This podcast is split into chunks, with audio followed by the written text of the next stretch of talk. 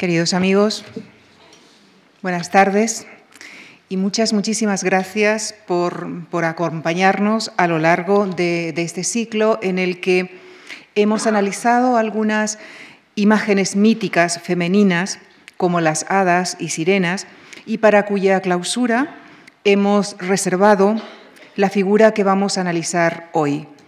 Una figura también de origen mítico, pero con un componente real, un componente real encarnado en mujeres de carne y hueso que, acusadas de crímenes y prácticas maléficas, acabó con la vida de muchas de ellas.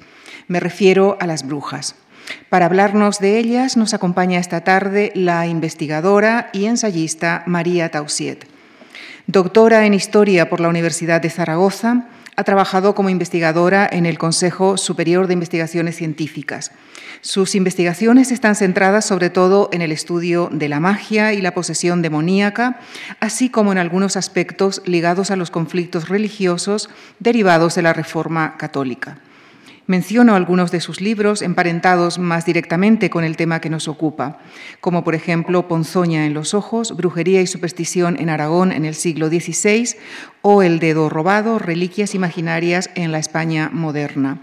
Junto a James Amelang ha editado El diablo en la Edad moderna y Accidentes del alma, las emociones en la Edad moderna. con nuestro agradecimiento les dejo con María Tausiet en la conferencia que ha titulado Brujas el vuelo del mal. Muchísimas gracias. Muchas gracias a la Fundación Juan Marc por haberme invitado y especialmente a Lucía Franco por su excelente forma de trabajar y su amable presentación. Y gracias también a quienes me están escuchando esta tarde, esta tarde de luna creciente. Y empezaremos planteándonos qué es una bruja, desde cuándo se creyó en la existencia de brujas y cuándo se dejó de creer en ellas, si es que realmente hemos dejado de creer en ellas. Hoy en día asociamos esta figura más bien a un personaje de cuento, como esta bruja mala del oeste, del mago de Oz, pero sin embargo lo primero que le sugeriría eh, la figura de la bruja a nuestros abuelos y más bien bisabuelos sería quizá la imagen de una mujer conocida, de edad avanzada, con bastante genio, quizá resentida, envidiosa, vengativa, en cualquier caso un tipo de persona con la que habría que andarse con cuidado. Hubo una época, por tanto, no tan lejana en la que se creyó en la existencia de brujas reales. Esta tarde voy a intentar trazar una breve historia de ida y vuelta de cómo las brujas empezaron siendo consideradas personajes mitológicos, fantásticos, para transformarse más adelante en mujeres reales y cómo a partir de cierto momento pasaron a formar parte otra vez del imaginario popular, aunque considerablemente cambiadas. Y vamos a empezar entonces en la antigüedad clásica, en el mundo grecorromano, donde, aunque no se puede hablar de la existencia de brujas propiamente dichas, sí que al menos podemos hablar de magia. Pero lo primero que hay que entender es que la magia y la religión eh, en el mundo grecorromano eh, estaban completamente interconectadas, no se podrían distinguir. Habría un tipo de magia benéfica eh, para la que trabajarían los sacerdotes de determinadas divinidades que se supondría que sería para buenos fines, como provocar la lluvia en tiempos de sequía, etc. Pero también había un tipo de magia maléfica, en principio ilegítima, prohibida, que sin embargo convivía, convivía con la religión hasta el punto de que había eh, determinadas divinidades que mm, estaban completamente relacionadas con esta magia maléfica. Estas divinidades eran femeninas, representaban a la noche y de alguna manera a la muerte. Mm, una de ellas sería Selene, la diosa de la luna, hermana del sol, otra sería Hécate, diosa de los muertos, porque se suponía que era la guía que les eh, acompañaba al más allá, y por tanto sería una diosa de, las fronteras, eh, de los espacios mm, liminales, eh, de las encrucijadas, por eso aparece bueno, aquí la triple Hécate como mm, puede elegir tres caminos. Bueno, y la tercera diosa del mundo grecorromano, relacionada con la magia maléfica, sería Artemisa o Diana eh, diosa de la naturaleza salvaje, representada como una cazadora con arcos y flechas, y en realidad también diosa de la muerte, porque ella, en compañía, eh, en compañía de su hermano gemelo Apolo, sería la que disparaba las flechas causando la muerte súbita, él en los hombres y ella en las mujeres. Pero poco a poco, como pasa eh, muchas veces, la figura de estas tres diosas se, fue, se fueron asociando, eh, se, fue, se, fue, integrando, hasta el punto de que al final, en época helenística, Diana, la más famosa, fue adoptando los atributos de las otras dos. Y entonces, de alguna manera, las tres pasaron a, a ser mm, una misma diosa, conocida casi siempre como Diana. Pero aparte de estas tres eh, diosas, eh, para conformar el estereotipo de la bruja, porque vamos a ello, fueron muy importantes también otras criaturas eh, mm, semidivinas, híbridas, entre lo humano y lo animal, que se inspiraron en ciertas mm, aves rapaces nocturnas, como el búho o la lechuza, porque volaban de noche, como estas divinidades, y que tendrían, bueno, uno de sus rasgos característicos que las hacía muy inquietantes sería que tendrían una mirada penetrante, casi humana, semi-humana. Un ejemplo de estas criaturas eh, mitológicas, malvadas, son las arpías. Bueno, de las arpías que tendrían en teoría eh, la cabeza de mujer, a veces también el busto, como en esta imagen, otras veces la cabeza de mujer y el cuerpo de ave, eh, en realidad estaban muy relacionados con las sirenas. Como ya nos dijo el otro día el profesor Carlos García Gual, eh, se confundían las arpías y las sirenas, aunque en teoría las arpías serían más malvadas por sus garras que, con las que agarraban, con las que raptaban. ¿no? Aquí tenemos otra ilustración del siglo XVII, o sea, el recorrido de las arpías, como de todas estas figuras mitológicas, es muy largo.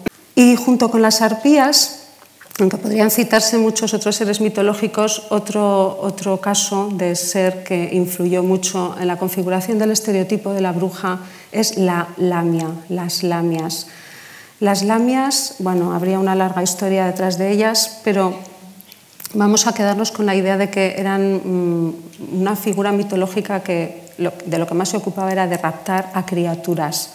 También iban a por los hombres y se representaron de muchas maneras, eh, no así como las arpías. Las lamias, pues hay casos de lamias que son representadas como esta lamia en forma de cuadrúpedo, pero eso sí, por lo general se representaban con cuerpo de mujer y cola de...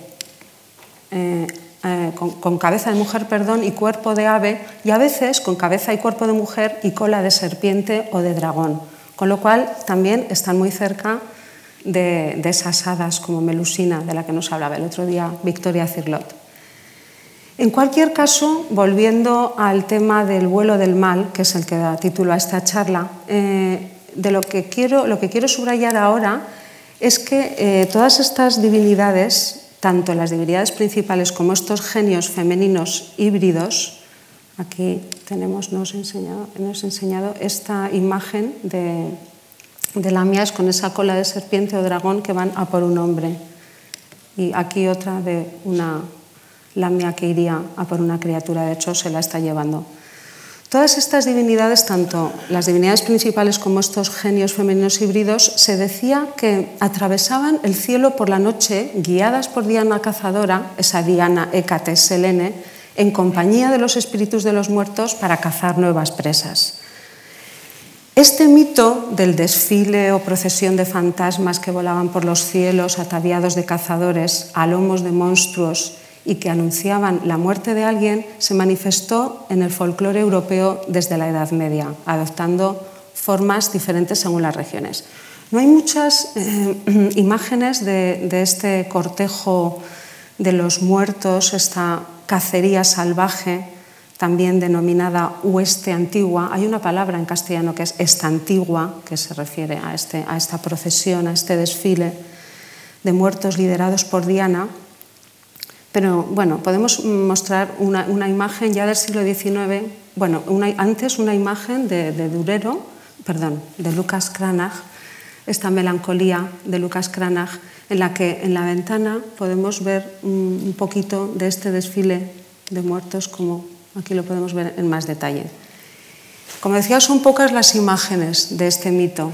Sí, en el 19 eh, hay un, cuadro mm, titulado así, La cacería salvaje, en el que se representa eh, este cortejo de, fantasmas, de mujeres malvadas, eh, liderado por el dios Odín. Pues en cada región se suponía que, aparte de Diana, que sería la diosa principal, se incluían determinadas figuras de la mitología de cada región. Pues, por ejemplo, en Inglaterra pues, el protagonista sería el rey Arturo, en Alemania la diosa Friga, en Escandinavia, como vemos aquí, Odín, en Cataluña el conde Arnau, por ejemplo.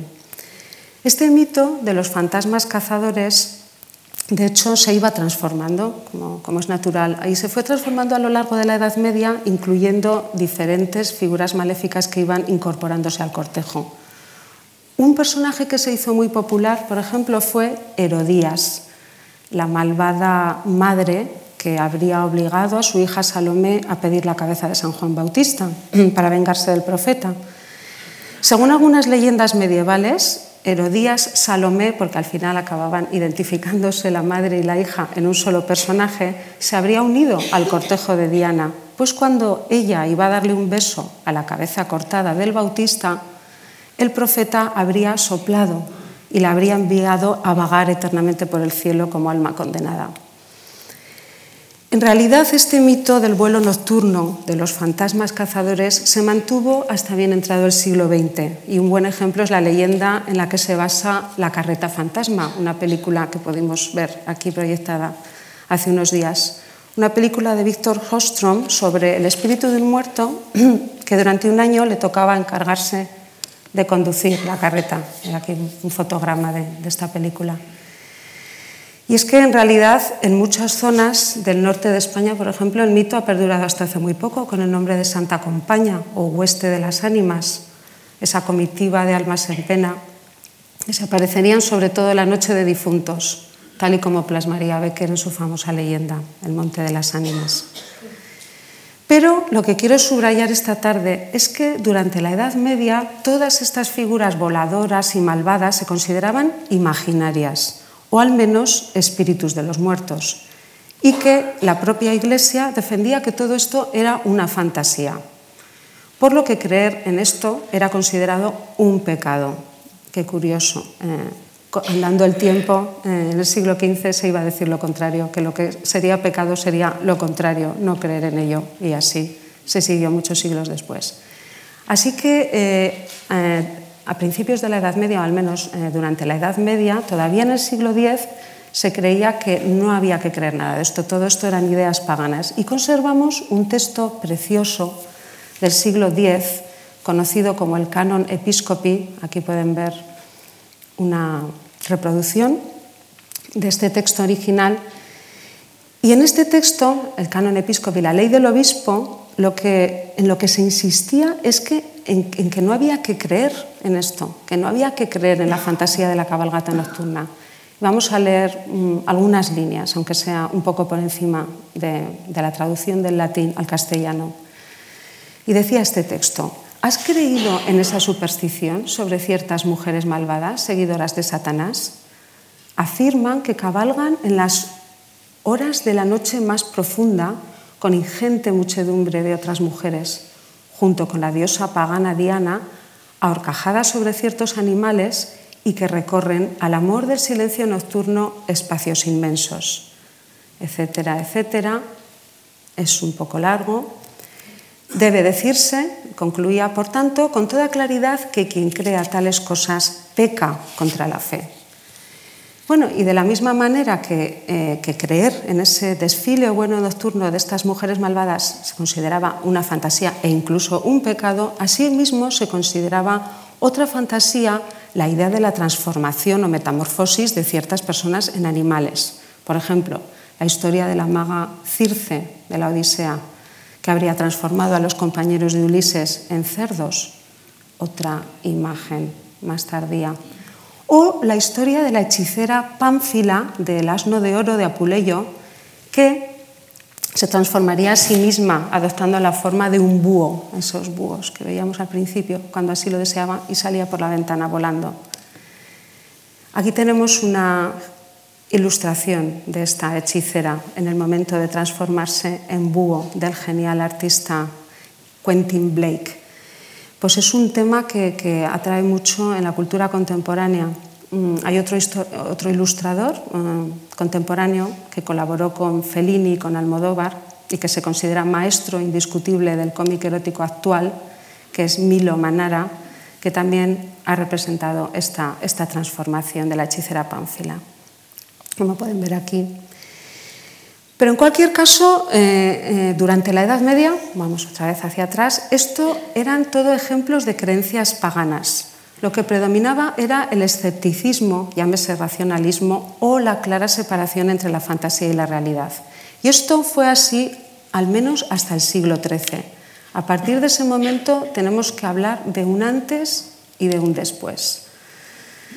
Pues a partir de esa, época, más o menos, y hasta el siglo XV, de forma progresiva pero imparable, todas esas fantasías de las que hemos hablado empezaron a atribuirse a mujeres reales, de carne y hueso, a quienes llegó a acusarse no solo de volar por los aires o de transformarse en animales, sino de cometer las mayores atrocidades que se puedan imaginar. Podemos preguntarnos por qué este cambio que estaba ocurriendo en la Europa del siglo XIII. El motivo que inició toda esta locura fue la persecución de una serie de herejías dualistas o maniqueas procedentes de Bizancio, entre, las que destacó una, la de los cátaros o albigenses, que se hizo muy popular y poderosa en el sur de Francia, en torno a Toulouse, esta zona que tenemos marcada en rojo. Tan popular se hizo esta herejía que fue apoyada por algunos señores feudales e incluso llegó a tener obispos propios, constituyendo una iglesia aparte de la romana. Con lo cual, mm, sucesivos papas reaccionaron, primero convocando una cruzada contra los albigenses, luego pidiendo la pena de muerte para ellos y finalmente nombrando inquisidores especiales, es decir, investigadores, con lo que se fundó la Inquisición medieval. Posteriormente, otros herejes, como los valdenses de Lyon, con doctrinas similares a las de los cátaros, se extenderían por el sur de Francia, norte de Italia y otras regiones de Europa. Y digo esto porque, en principio, la brujería no tendría, en principio, en principio nada que ver con estas herejías, pero sí que acabó asociándose a ellas. Y es que tanto a estos herejes, de los que, he mencionado, como a las brujas eh, se les acusó de las abominaciones más viles, adoración del demonio en forma de macho cabrío, orgías sexuales, asesinato de niños e incluso canibalismo, como había ocurrido eh, a lo largo de la historia, bueno, ya desde desde el Imperio Romano, cuando se les acusaba de estas cosas a los cristianos. Aquí tenemos una ilustración procedente de un tratado del siglo XV sobre la secta de los valdenses, en la que se ve el tema del beso en el ano del demonio, una de las principales acusaciones contra las brujas. Eh, el demonio representado en forma de macho cabrío, que se consideraba el animal lascivo por excelencia. Ya en la antigüedad había servido de montura a Afrodita y Dionisios, y quizá de ahí deriva el hecho de que durante la Edad Media se representara a la lujuria como una mujer cabalgando sobre un macho cabrío. A partir del siglo XIII, como venía diciendo, varios papas empezaron a asociar a los herejes con este tipo de comportamientos lascivos, eh, criminales, pero también con la magia. Y no puedo detenerme en la lista de papas, de y de, qué hizo cada uno de ellos, pero sí vamos a hablar especialmente del Papa Inocencio VIII, que en el siglo XV, en 1484 concretamente, formuló una condena radical contra estos actos diabólicos, considerándolos como algo real. Aquí tenemos un texto de esta bula en la que Inocencio VIII afirmó, que muchas personas se han abandonado a demonios y por sus encantamientos, conjuros y otras abominaciones han matado a niños aún en el vientre de la madre. Han destruido el ganado y las cosechas, atormentan a hombres y mujeres y les impiden concebir. A partir de este momento, finales del siglo XV, y a partir de esta declaración, se abriría la puerta a la famosa caza de brujas de los siglos XVI y XVII. Podría hablarse mucho de la caza de brujas, del cambio de procedimiento legal, del cambio de procedimiento de acusatorio a inquisitorial, pero no hay tiempo para eso ahora. Así que me voy a centrar en que una de las primeras persecuciones contra brujas, una de las primeras persecuciones realmente importantes, se produjo cuando este mismo Papa, Inocencio VIII, quizá no tan inocente, nombró inquisidores a dos frailes dominicos, Kramer y Sprenger, para investigar y perseguir la brujería en el norte de Alemania. Estos monjes dominicos iban a publicar en 1487 el libro más famoso contra la brujería, que se utilizaría en toda Europa, no solo en Alemania, al menos durante tres siglos, incluida España. Este libro, titulado Maleus Maleficarum, en latín, que significa el martillo de las brujas, y decía el subtítulo, para perseguir a las brujas con poderosa maza, es uno de los más nocivos que se hayan publicado nunca se ha llegado a afirmar que, fue el más editado después de la Biblia en los siglos XVI y XVII y lo que es seguro es que favoreció la persecución y la muerte de muchísimas mujeres. Y digo mujeres porque una de las principales características de este tratado era la completa identificación que sus autores establecían entre brujería y sexo femenino. Es curioso que al principio se utilizaba el término maleficum en su género neutro, pero que a partir del capítulo 6 pues, se cambia al femenino maléfica a partir de, bueno, de unos razonamientos muy curiosos y abstrusos sobre, sobre, por qué las, las mujeres son las, las, personas realmente malas. Y entonces a partir de entonces pues todo se atribuye a, a estas mujeres, a estas maléficas, y bueno, las barbaridades y disparates que se les atribuyen en este libro son tan numerosos que podríamos pasar toda la tarde y, toda la noche tan solo enumerándolos. Pero para resumir, habría un género de mujeres malvadas y sobre todo lascivas, absolutamente entregadas a sus placeres y vicios, que habrían hecho un pacto con el diablo, un pacto carnal que las llevaría a copular sexualmente con él. Todo esto se basaba en la idea misógina de las mujeres cuyo apetito carnal se consideraba insaciable, aparte de ser más ambiciosas, embusteras, crédulas. Bueno. Según los autores de este libro, y no es broma lo que estoy contando, eh, las principales crímenes de las brujas consistirían en causar bueno, las peores desgracias imaginables. En aquella época podemos imaginar que, serían eh, asuntos relacionados con la fertilidad de la naturaleza, es decir, pues causar eh, tormentas, mal tiempo, arruinar las cosechas y con la fecundidad de las mujeres. Entonces, claro, pues, los autores del tratado decían que las brujas causan, pues, para ir en contra de la fecundidad, bueno, primero impotencia en los hombres, si no funciona, esterilidad en las mujeres, si no funciona, abortos, y si ya nace la criatura, pues muerte, matar a las criaturas, poco después de nacer las brujas los matarían e incluso se los comerían. Todo esto decía este tratado. Y volviendo al tema que nos ocupa esta tarde, el del vuelo, desde luego defendían que era cierto. En este libro había un capítulo titulado Del modo como las brujas se transportan de un lado a otro. Y en este capítulo eh, se empezaba afirmando que la cabalgata de Diana, o Herodías, que se llamaba así eh, sobre todo con el tiempo, no era una ilusión, como se afirmó en ese canon episcopi.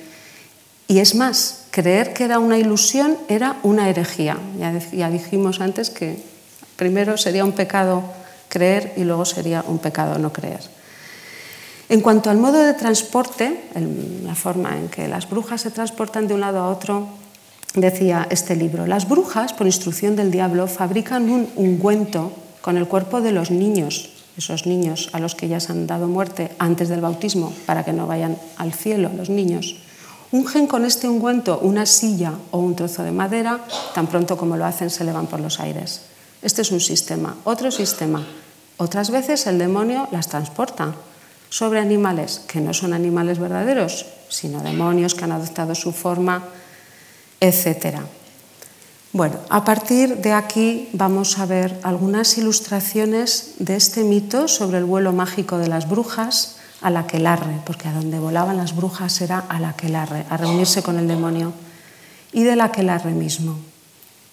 La primera ilustración que conservamos de brujas volando pertenece a un poema alegórico muy largo, francés, de 1440, y ahí en el margen pues, tenemos eh, a estas dos señoras volando, una sobre una escoba, la otra sobre un palo.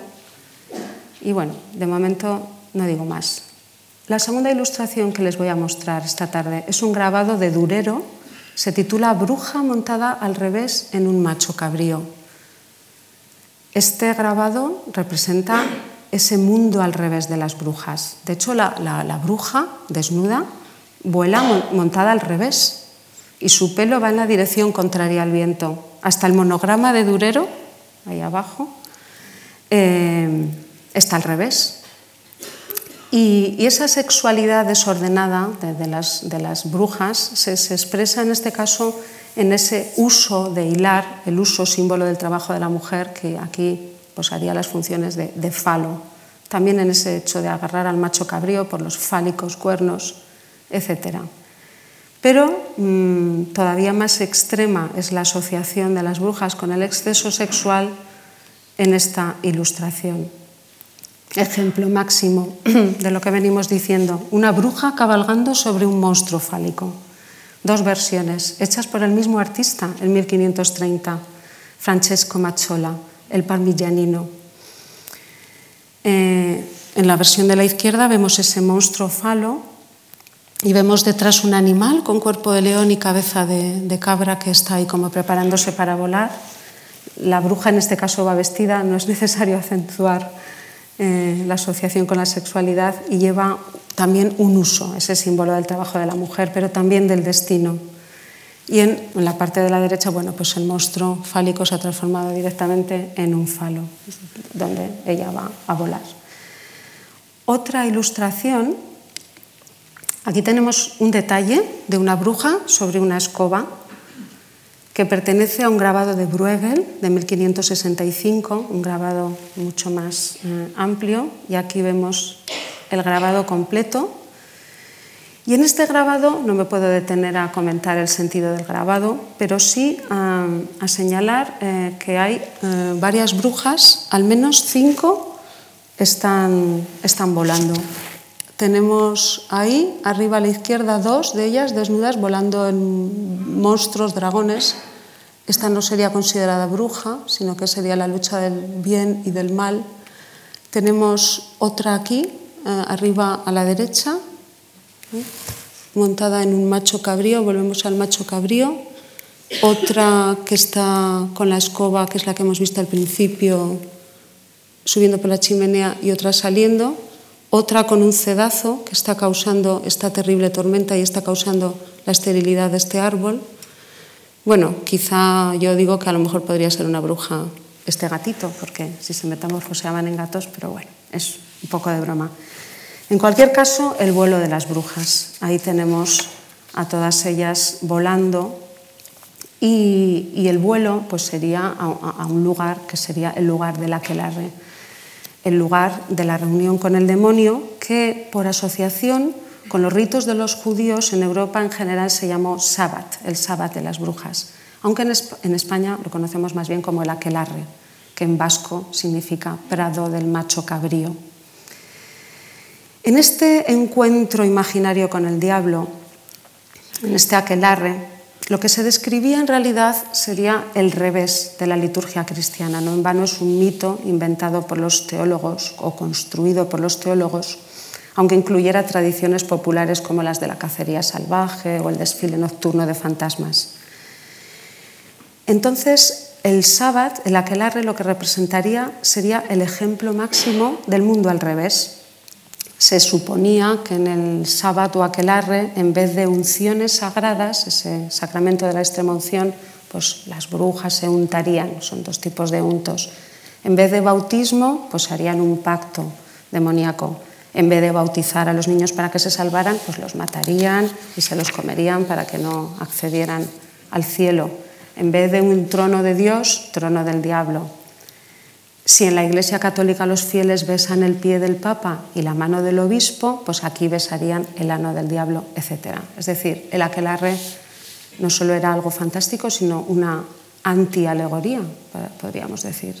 Y vamos a ver algunas ilustraciones de aquelarre de esta, de esta época. La primera sería esta ilustración de este artista alemán Hans Baldung Grien, El sábado de las brujas, de 1510, donde vemos en un bosque sombrío a tres mujeres jóvenes y una anciana, bueno, que estaría en el centro. Aquí estaría la anciana, las tres mujeres serían estas dos, y la que está volando que se están, bueno, todas desnudas, que están preparando un ungüento mágico que provocará terribles tormentas. Y todo está lleno de símbolos sexuales, desde el macho cabrío sobre el que vuela una de las jóvenes que lleva un caldero con un palo ahorquillado, o, bueno, lo que es el colmo es que el plato que, eleva la bruja que está en el centro lleva ahí una ave satánica que en realidad se está cocinando con el calor que emiten los genitales del macho cabrío, que de hecho hay una antorcha que se está encendiendo con ese mismo calor. Y luego, bueno, la cuestión de, las salchichas aquí que están preparando deliberadamente fálicas. Otra ilustración sobre este aquelarre, que ya no es solo preparación, sino donde vemos a, la preparación, por un lado, pero también a las brujas ya volando para destruir la ciudad que se ve al fondo, abajo a la izquierda. Del caldero sale un humo que provocará terribles tormentas y un detalle curioso, eh, esta bruja obesa que nos da la espalda aquí en primer término está dándole vueltas al ungüento en el caldero con un fémur el hueso, el hueso más, más, largo del ser humano.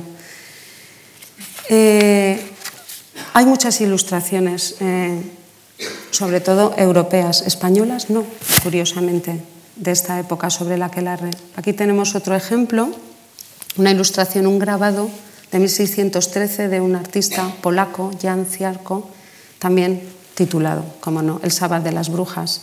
Aquí tenemos no solo la preparación, ese ungüento que están preparando, sino el vuelo del, caldero, sale un, pilar de polución apocalíptico, podríamos decir, en el que vemos cómo vuelan todas estas figuras.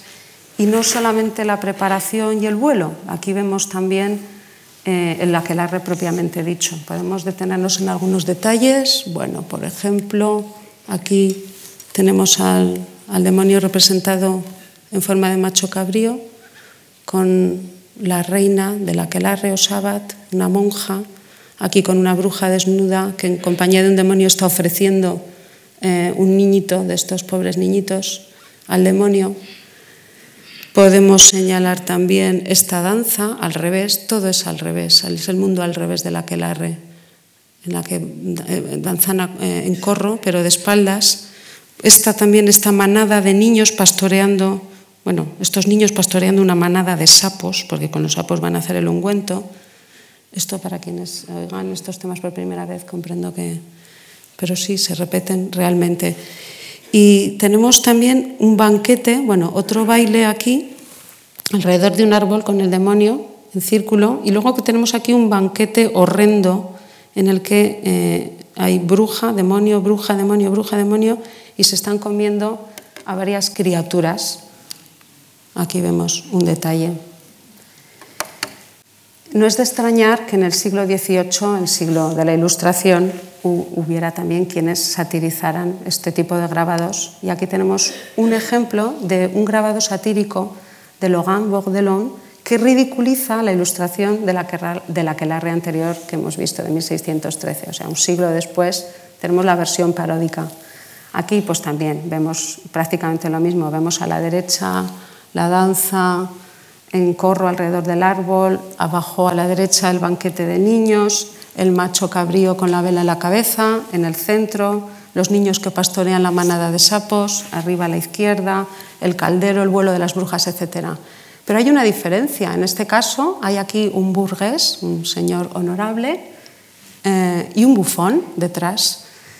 Mm, bueno, si no fuera por esto, lo cierto es que eh, es tan estrambótica e inverosímil la versión en que se inspira la versión anterior que la parodia no se diferencia apenas del original.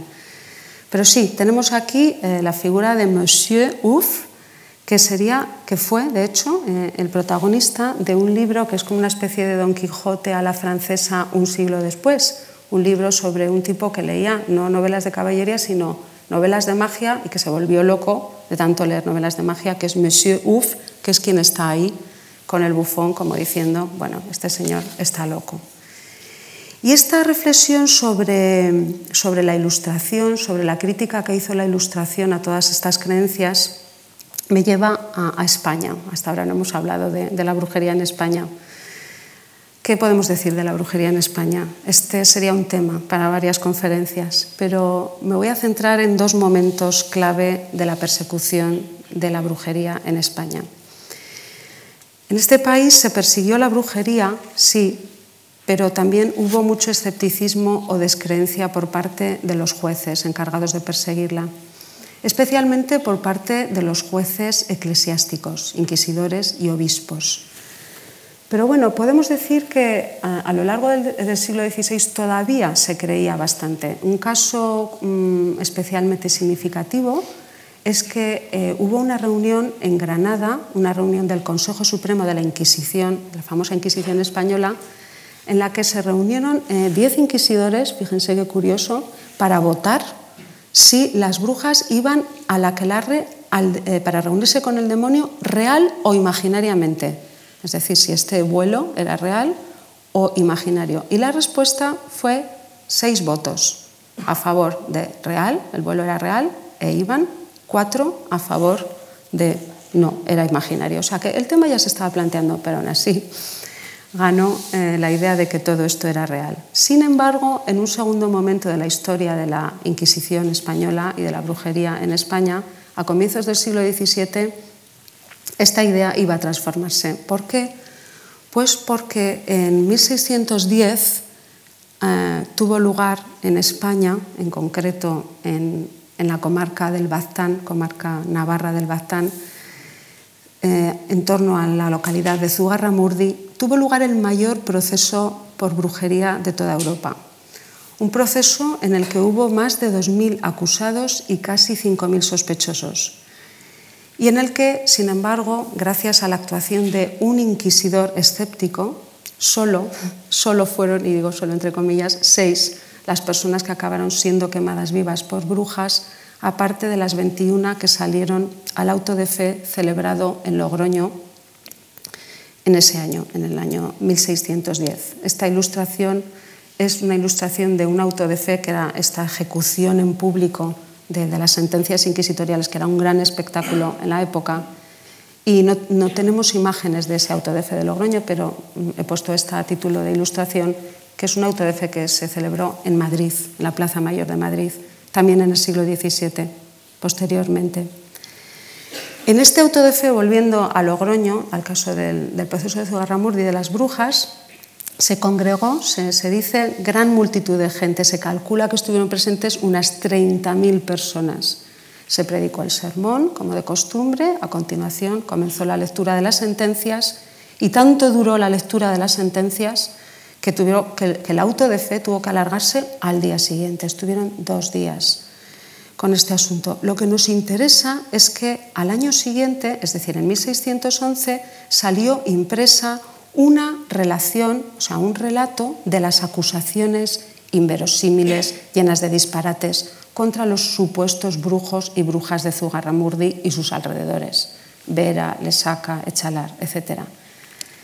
Aquí tenemos un ejemplo de esta relación que se llamó relación de las cosas y maldades que se cometen en la secta de los brujos según se relataron en sus sentencias y confesiones. No quiero aburrirles con una detallada exposición de este tipo de acusaciones mm, tremendas. Según esta, este relato, eh, los brujos y brujas de Zugarramurdi irían a la que la tres días a la semana. Todavía hoy se vende esta idea turísticamente. En el pueblo, lunes, miércoles y viernes irían. Empezaría el aquelarre dos o tres horas antes de medianoche, acabaría antes del amanecer, irían volando. Volvemos al motivo del vuelo, después de untarse con un ungüento. Eh, se decía en esta relación de maldades que el demonio pues, las llevaba consigo por el aire con gran presteza, llegan al aquelarre, etcétera. No faltan las acusaciones estereotipadas eh, aquí en este proceso español de adoración al demonio, besándole en el ano, bailes y relaciones sexuales con el demonio, ofrendas de niños muertos, etc. Sin embargo, tan disparatadas acusaciones ya tuvieron una reacción escéptica en el momento por parte de uno de los inquisidores encargados de juzgar el caso, quien, después de explicar que todo esto lo habían confesado, sí, estas gentes, estas pobres gentes, pero bajo tortura.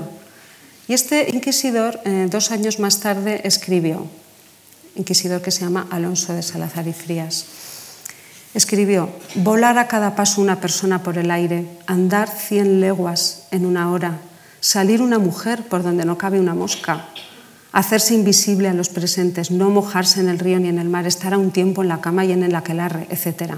He tenido y tengo por muy más que cierto que no ha pasado real y corporalmente ninguno de todos los actos deducidos o testificados en este negocio.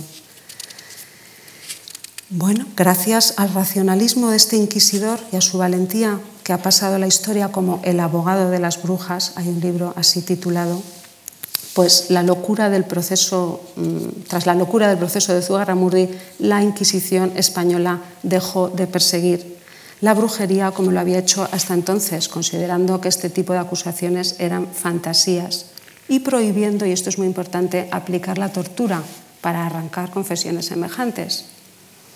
Pero aquí no acaba la historia.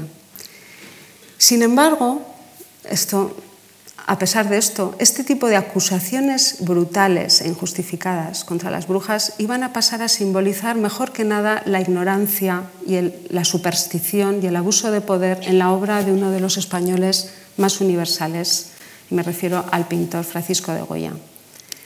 Y no por casualidad, porque Goya era muy, muy amigo del escritor Leandro Fernández de Moratín que justamente en 1811, es decir, cuando se cumplió el 200 aniversario de, esta, de la publicación de esta relación de maldades de Zugarramurdi de 1611, bueno, en el 200 aniversario, en 1811, Leandro Fernández de Moratín reeditó ese, ese libro, esa relación de maldades, pero añadiendo notas a pie y comentarios irónicos e irreverentes para ridiculizar todas las increíbles, absurdas y soeces acusaciones contra las supuestas brujas. Leandro Fernández de Moratín publicó esto con seudónimo, como podemos imaginar, Bachiller Gines de Posadilla se hizo llamar, porque era una época de conflicto. Bueno, en 1811 no sonará que al año siguiente eh, se aprobó la Constitución Liberal de 1812, pero todavía eran tiempos revueltos. Y es interesante, voy a señalar voy a mostrarles una nota de esas notas eh, a pie de página de, esa relación de maldades. una, de estas notas de, Moratín decía, decía Moratín, en, tono burlón, en tono irónico, sarcástico, por estas burlas, por estas disparates, estas majaderías, por estas necedades, sí, pero condenó la Santa Inquisición de Logroño a 53 personas, a cinco estatuas y a cinco esqueletos cuando algunos de los acusados estaban muertos, pues los condenaban en estatua o, muertos. Y por estas burlas, decía Moratín, hubo prisión, tormento, San Benito, coroza, soga, velas verdes, burro, azotes, mulas, confiscaciones de bienes, destierro, cárcel perpetua, afrenta pública, pena capital, garrote y brasero. Podría decirse que Goya eh, ilustró esta idea en, varios, en varias de sus obras, por ejemplo en este Capricho 23, en este Capricho 24 o en este cuadro que representa el Tribunal de la Inquisición. No tenemos tiempo para entrar en un análisis detallado de la extensa obra de Goya dedicada a la brujería. Todo eso que nos falta de representaciones de brujería, como hemos visto antes, que había en Europa en esa época, lo tenemos en la obra de Goya, pero ya desde un punto de vista irónico. Pero sí podemos hacer un recorrido rápido por el tema, al menos del vuelo del mal, para observar el escepticismo de Goya, su ironía y su profunda crítica de esa España oscurantista, ignorante y supersticiosa que todavía seguía apoyando este tipo de creencias a finales del siglo XVIII y principios del XIX, la época de Goya. Así que vamos a hacer un recorrido, aunque sea rápido, por algunas de las obras de Goya que representan al menos el vuelo de las brujas, como este cuadro titulado Vuelo de Brujas, o este capricho famoso eh, titulado Linda Maestra, donde vemos a dos brujas que representan las dos figuras eh, emblemáticas de la brujería, la joven seductora y la anciana decrépita, compartiendo vehículo, escoba en este caso, para volar a la aquelarre. La asociación de la montura con la sexualidad se observaría en el cuidado puesto por el artista en la zona genital de la joven bruja que se sienta sobre la escoba con las piernas bien abiertas. Tenemos otros ejemplos de caprichos de Goya relacionados con el vuelo, como este aguarda que te unten, estaría, sería una sátira de ese supuesto ungüento con el que luego iban a volar a la aquelarre. O este ensayos también sobre el unto para poder volar. Aquí vemos el macho cabrío, el gato, la calavera, no falta de nada o este allá va eso, también sobre el vuelo, con la ayuda de escoba, una especie de escoba cepillo, así como moderno, y ese gato. Aunque la mayoría de los grabados de Goya relativos al vuelo parecen inspirarse en esa narración del auto de fe de Logroño que su amigo Moratín había reeditado sobre las brujas de Zugarramurdi, Goya no se limita a esa asociación, sino que amplifica el significado del vuelo y lo traslada a otros ámbitos, como es el caso de este también bien famoso grabado, Volaverunt. Volaverunt que significa literalmente volaron.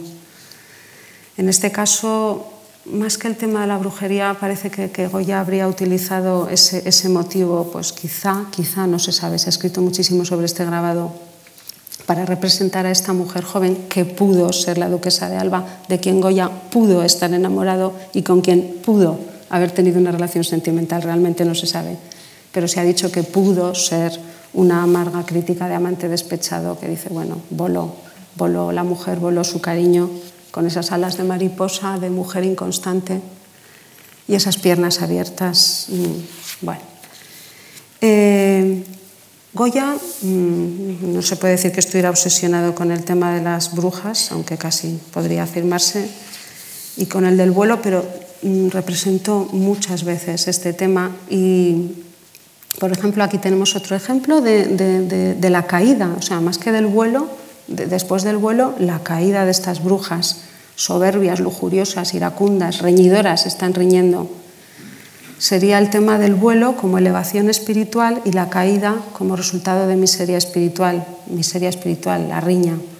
Hay un cuaderno de los últimos cuadernos que se conservan de Goya, eh, poco conocido, en el que vemos mm, este dibujo que se llama Bajan riñendo, que después se tituló Visión de bajar riñendo, en el que esta bruja anciana va tirándole los pelos a la joven. Y luego está, por contrapartida, este otro dibujo de Suben alegres, que expresaría el sentimiento contrario. Y, Goya no solo retrató el vuelo, sino que también eh, hizo mm, dibujos y, y pinturas sobre el aquelarre, como bien sabemos por ejemplo, este mucho hay que chupar, que se trataría pues, de, los niños, de, comer niños, de ofrecerlos al demonio, haciendo burla de esa relación de Zugarramurdi, eh, en la que se decía que las brujas más ancianas, y cito literalmente, llevaban consigo cada una una cestilla que tenía asa, aquí hoy ha dibujado incluso el asa, para traer a la aquelarre cadáveres y comerlos en el banquete y también se decía que a los niños que son pequeños los chupan por el sieso y la natura. Otro cuadro en este caso de Goya titulado El conjuro o las brujas. Muchos cuadros de Goya tienen títulos diferentes.